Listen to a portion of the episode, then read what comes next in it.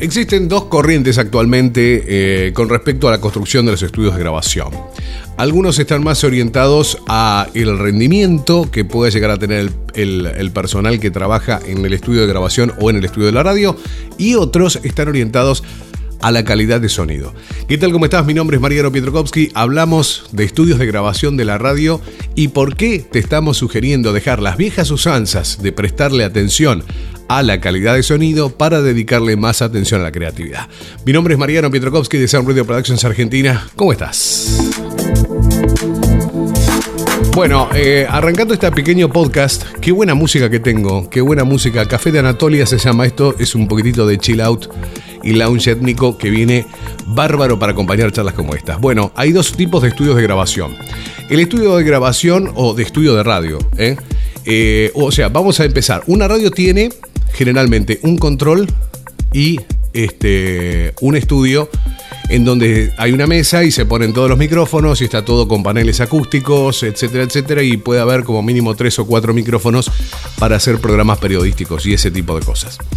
Eh, por otro lado, digamos como que ya son construcciones que ya son bastante obsoletas hoy por hoy, hoy en día, y si tu radio cuenta de eso, yo creo que podrías adaptar eh, el estudio, uno de los ambientes, de una mejor manera. Recomendación, donde esté el control, no poner los equipos de transmisión. ¿Sí? Ni poner portadoras, ni poner transmisores, ni poner este, procesadores, ni nada. Eso emite radiaciones que son realmente, eh, no son muy recomendadas ¿eh? para todo el personal que está cerca. Siempre los equipos de transmisión lejos, si es posible, los tenés en otro ambiente en donde tengas unas buenas paredes. ¿eh? Hablamos de radiación. Aquellos que les interesa ahondar un poquitito más del tema, pueden investigar en Google, pueden buscar algún video del efecto de las radiaciones de radiofrecuencia, cómo afecta eh, sobre todo a la energía y al pensamiento y al cerebro de los seres humanos. Bueno, eh, volviendo al tema de los estudios de grabación, dos tendencias y vamos a arrancar por la más clásica y porque es la, digamos, la, la, usual, la que todo el mundo tiene. Esto va para dueños de radios, dueños para aquellas personas que están a punto de hacer modificaciones en la radio o que ya se dieron cuenta de que tienen que empezar a evolucionar un poco más con respecto a la estructura que tiene la radio en sí. Eh, están buenos los estudios de grabación, como se usan siempre, cerrados, acustizados, sin ventanas, con una sola puerta totalmente llena de acústica, acústica en el piso, acústica en el centro, eh, perdón, en el techo y acústica en las paredes. Y está bueno, ¿sí? ¿Cuáles son las ventajas que tiene? Solamente ventajas de acústica, para nada, más que eso. Eh, la pregunta es, ¿cuánta de la gente que te puede llegar a estar escuchando puede llegar a notar que vos estás en un estudio totalmente cerrado. Eh, esto va para las radios que tienen, digamos, la vieja usanza de decir, bueno, la radio tiene que tener un control, el vidrio, la pecera y del otro lado el estudio. Esa es la radio clásica que ya cada vez está desapareciendo cada vez más, porque ahora los mismos conductores son los mismos operadores y en el caso de que tengas programas periodísticos donde tengas muchos invitados, está bueno tenerlo, ¿no? Pero ahora te vamos a estar dando un par de sugerencias y de ideas que seguro te van a servir muchísimo más. Eh, ¿Cuál es la única ventaja que nosotros encontramos hoy por hoy o que podés llegar a tener eh, si tenés un estudio de radio totalmente acustizado sin una sola ventana y llena de luces LED por todos lados? Por más que tengas algo lindo con cuadros, con pintaditos y eso, no deja de ser un estudio cerrado. ¿Cuál es la única ventaja? La única ventaja que nosotros encontramos hoy en día es una ventaja de acústica. Es decir, eh, evitar los ruidos de adentro y evitar los ruidos de rebotes de las paredes para poder utilizar los micrófonos de estudio. Eh, los estudios de radio hoy por hoy se están enseñando que eh, deben ser así. Hay mucha gente que utiliza esta vieja usanza porque le dan más prioridad al sonido que a la creatividad del personal que está trabajando adentro. La nueva tendencia, que es la que nosotros estamos recomendando y que está basada en este, descubrimientos y estudios científicos, es totalmente lo opuesto y lo contrario. Nosotros estamos recomendando hoy en día no tener estudios de radio cerrados. Eh, tener estudios de radio que estén bien ventilados. Si ustedes supieran el beneficio y el efecto que causa una habitación bien ventilada. Ustedes ya saben, ¿no? Son gente que está de radio y gente que tiene muchos años en la radio. ¿Viste la baranda que hay en un estudio cuando sale un programa y entra el otro? Ese aire viciado de tres o cuatro personas estando ahí adentro. ¿Sí? eh, no vale la pena. Primero que queda feo porque aparte también, ah, y encima en este tema de pandemias y todas las porquerías que vienen de China y todo ese tipo de cosas, estamos llenos de bichos. Ya de por sí estamos llenos de bichos. Y más todavía cuando no se, eh, no se están, eh, digamos, ventilando los ambientes. Podrás tener la radio súper linda, súper limpia, limpiar el piso, limpiar los micrófonos, pero lo que hace falta es la ventilación. Las bacterias, ¿sí? Aerobias y anaerobias, eso es biología de, secundaria, muchachos, gente, amigos, amigas. Utilicen esos conceptos porque son verdaderos y sirven. El oxígeno elimina gran cantidad de las bacterias. Por eso con el tema del coronavirus hoy en día lo que se hace es ventilar, recomiende, ventilar, estén en el aire libre. Hay menos posibilidades de contagio de cualquier tipo de enfermedades. El oxígeno, el aire, la iluminación, la luz solar que también trae radiación ultravioleta es sumamente favorable para todo lo que es eliminación de bacterias. Vos imaginate que la jornada de la radio arranca a las 6 o 7 de la mañana con un magazine que va hasta las 10. Tenés 4 o 5 personas que van y vienen, operador, eh, un conductor, un co-conductor y de vez en cuando este, algún invitado y siempre el clásico que va a tomar mate a la radio. Estamos hablando de que la radio en dos ambientes están metidos cerca de 5 o 6 personas durante tres o cuatro horas todo el día metidos ahí adentro. Salen y entra otro programa más, el cual lleva, por ejemplo, dos personas más y el mismo operador.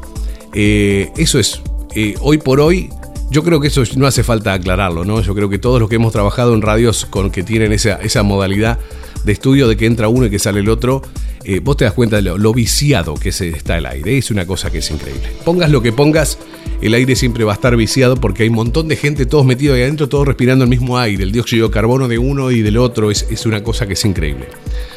Eh, la nueva tendencia, lo que nosotros estamos recomendando es ya dejar de lado la prestarle atención a la acústica. Yo te puedo asegurar, yo te puedo asegurar que en 24 horas que vos estás transmitiendo o haciendo programas y trabajando en la radio, hay muchísima rotación de gente de tu ciudad. Así tengas una ciudad chiquita, hay muchísima gente. ¿Vos tenés idea de cuánta gente en ese mismo instante te puede estar escuchando y puede estar teniendo conocimiento acerca de micrófonos y acerca de acústica, de sonorización y de acústica? Eh, yo te puedo asegurar que una sola persona en una semana puede prestarle atención a la acústica que vos tenés y al resto le importa tres pitos. Eh, con esto te quiero decir que es mucho más provechoso tener la nueva tendencia en estudios de grabación. Esto es, tanto para estudios de grabación de radio de gente que hace sus propios programas o las radios que tienen un estudio de grabación donde tienen su propio plantel de locutores que van, graban o hacen los programas grabados para después ponerlos al aire, o bien los estudios de radio. Eh, tanto estudio de radio como de grabación es exactamente lo mismo y cambian los nombres. Eh, mm, recomiendo totalmente utilizar las nuevas tendencias. ¿Qué es las nuevas tendencias? A ver, atención. Tener acústica, sí, porque algo tenés que tener de acústica, pero no tener una cosa toda cerrada o acustizada.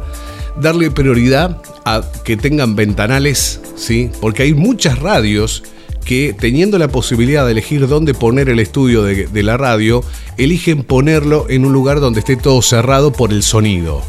¿Sí? Eh, eso no lo hagas. Si tenés la posibilidad de tener una habitación donde tengas una gran ventana que te pueda entrar luz natural a partir de las 8, de las 9, 10 de la mañana, que la persona que esté laburando ahí pueda tener este, luz natural. Ahora te vamos a estar eh, eh, indicando cuáles son los beneficios a nivel eh, biológico, ¿sí? bioquímico del cerebro, los efectos que causa la luz natural. Ventilar, tener ventilación.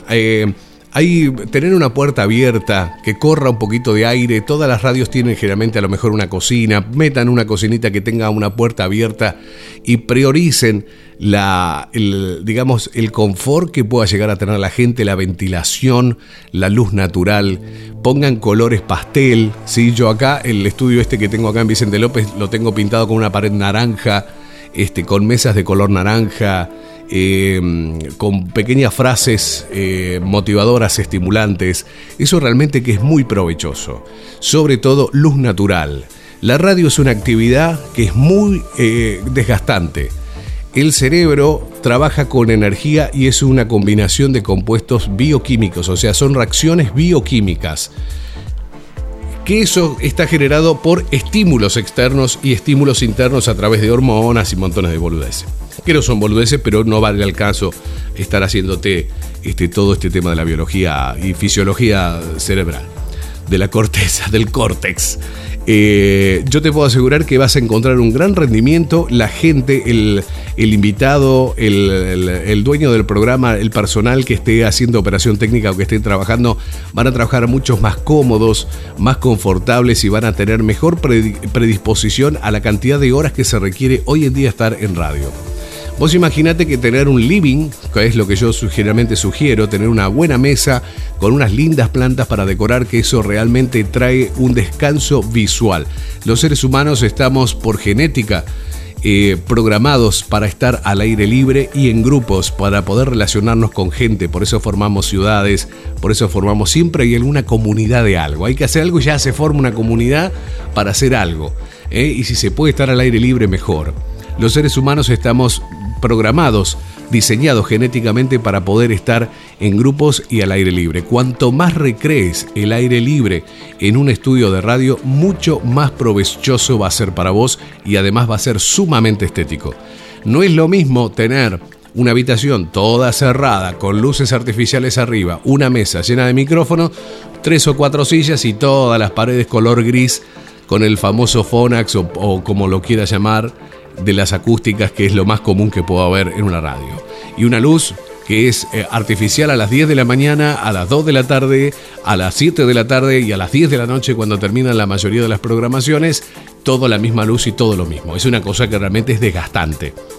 Uno no se va dando cuenta, pero como dijimos hace un ratito, la radio es una actividad que requiere mucha creatividad.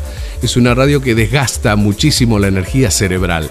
El cerebro consume mucha energía al pensar, al tener coordinación con los equipos, saber qué pongo, qué escribo para esto, qué es lo que voy diciendo. Cada cosa, cada palabra que vos vas diciendo primero se va elaborando a nivel mental. Eso requiere mucha energía. Por eso los locutores o cualquier persona que tiene este tipo de desgaste eh, psicológico y mental, porque la radio no es un laburo físico, es un laburo mental que es mucho más desgastante.